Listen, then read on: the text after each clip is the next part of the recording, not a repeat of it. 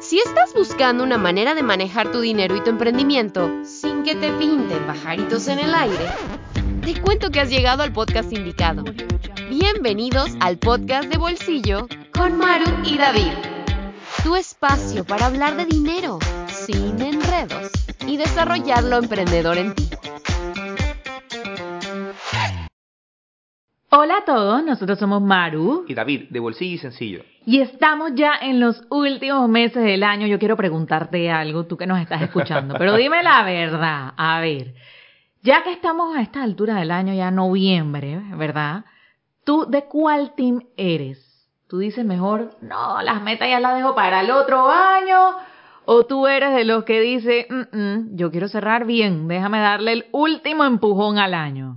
El último empujón del año. O sea, si este año quieres cerrarlo diferente, en este episodio te compartimos cómo darle ese último empujón.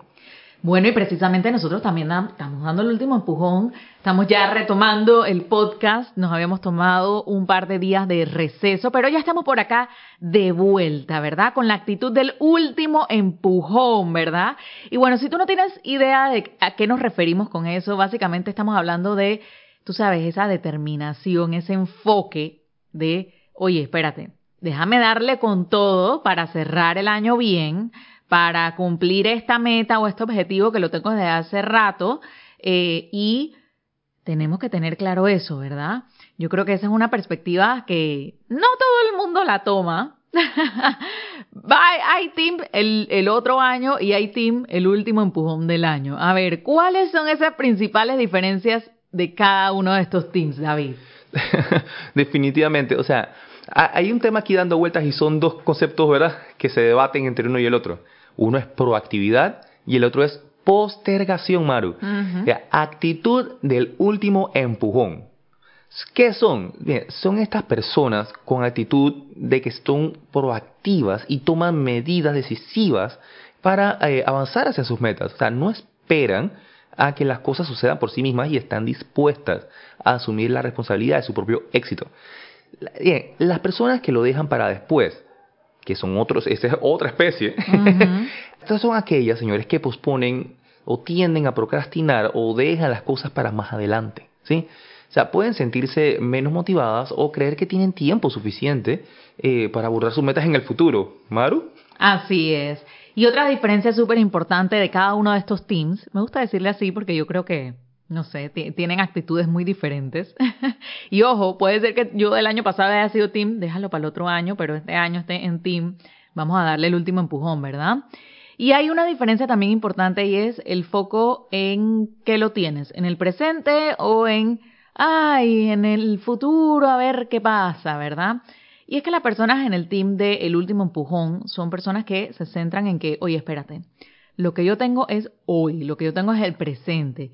Y yo me enfoco en lo que yo puedo lograr en este momento. Y reconocen que obviamente cada decisión, cada acción, cada día cuentan y están comprometidas con eso. Por el otro lado, David, las personas del team que lo dejan para después, ya para el otro año, ¿verdad? Pueden depender muchas veces del exceso de, ay, algún día, eso son lo que dicen de que el lunes empiezo, y el lunes todavía no ha llegado, ¿verdad? Entonces, sienten que en el futuro van a tener más tiempo, o el otro año van a tener más energía, o van a tener más recursos, o van a poder hacerlo, pero la verdad es que siempre terminan eh, enfocándose en que más adelante habrá el tiempo, el dinero, la motivación o lo que sea que necesiten, ¿verdad? Siempre es más adelante y esa falta de inacción inmediata es lo que los caracteriza. Absolutamente. Y miren, eh, también hay otro escenario, ¿verdad? Vamos a hacer otro escenario más. Miren, aquí decimos aprovechar la urgencia versus complacencia. O sea, la gente de la actitud del último empujo, eh, en este caso las personas con esta actitud comprenden la importancia de aprovechar el impulso y la urgencia que se presentan en los momentos finales de un periodo. Se esfuerzan por alcanzar el máximo rendimiento y lograr sus metas en el tiempo asignado. Por otro lado, tenemos las personas que lo dejan para después. Pueden caer en una sensación de que siempre habrá más tiempo disponible en el futuro. Esto puede llevar a eh, una disminución de la motivación y de la productividad, pues ahorita, en el presente. Así es. Y también hay otra diferencia importante, y yo creo que esta, esta también es vital, ¿verdad? Y es Una, una de las cosas que diferencia en qué team estamos, si el team del otro año o team el último empujón, es la responsabilidad que yo adquiero o la dependencia externa. Déjame explicarte.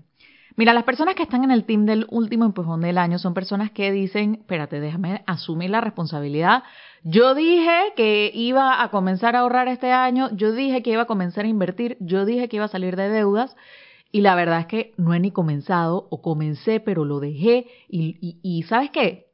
Voy a retomarlo y voy a dar esos pasos antes de que finalice el año. Quizás no logro todo lo que me propuse, pero por lo menos retomo, ¿verdad?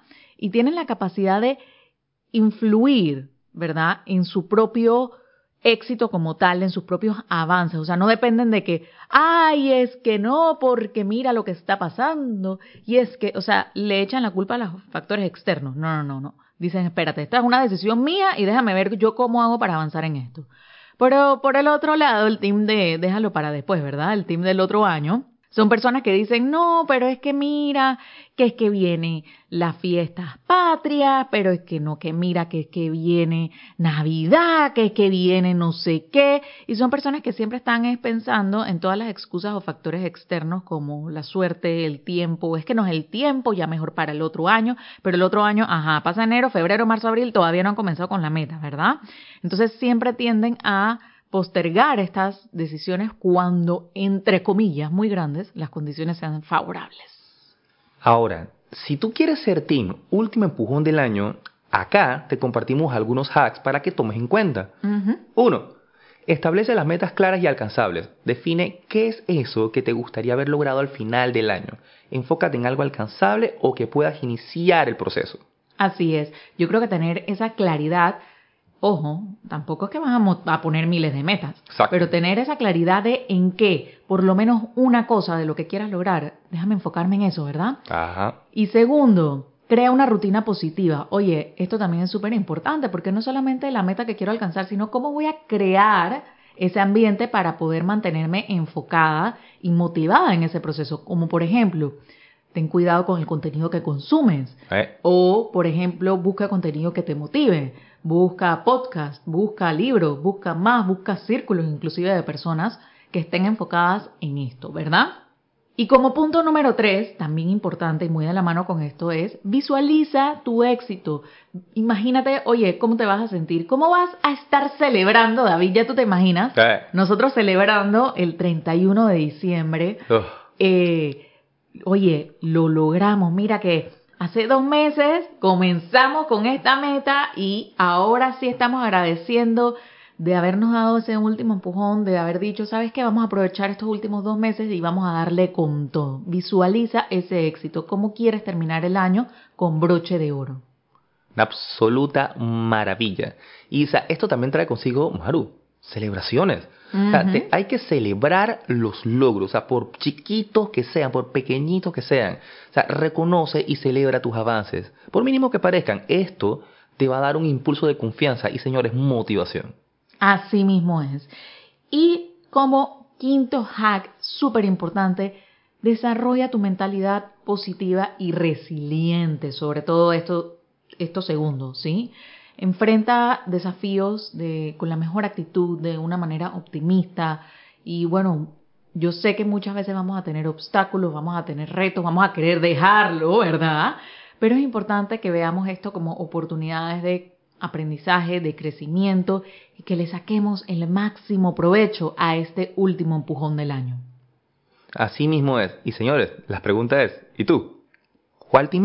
Así es, team último empujón del año. Mm, bueno, y si eres de nuestro team, último empujón del año, por favor, tómate una foto con este podcast. Claro. Tómale la foto al carro si lo estás escuchando en el carro. Tómate la foto si estás escuchando caminando como tú quieras. Y súbelo con el hashtag último empujón del año y taguéanos como arroba bolsillo sencillo en Instagram.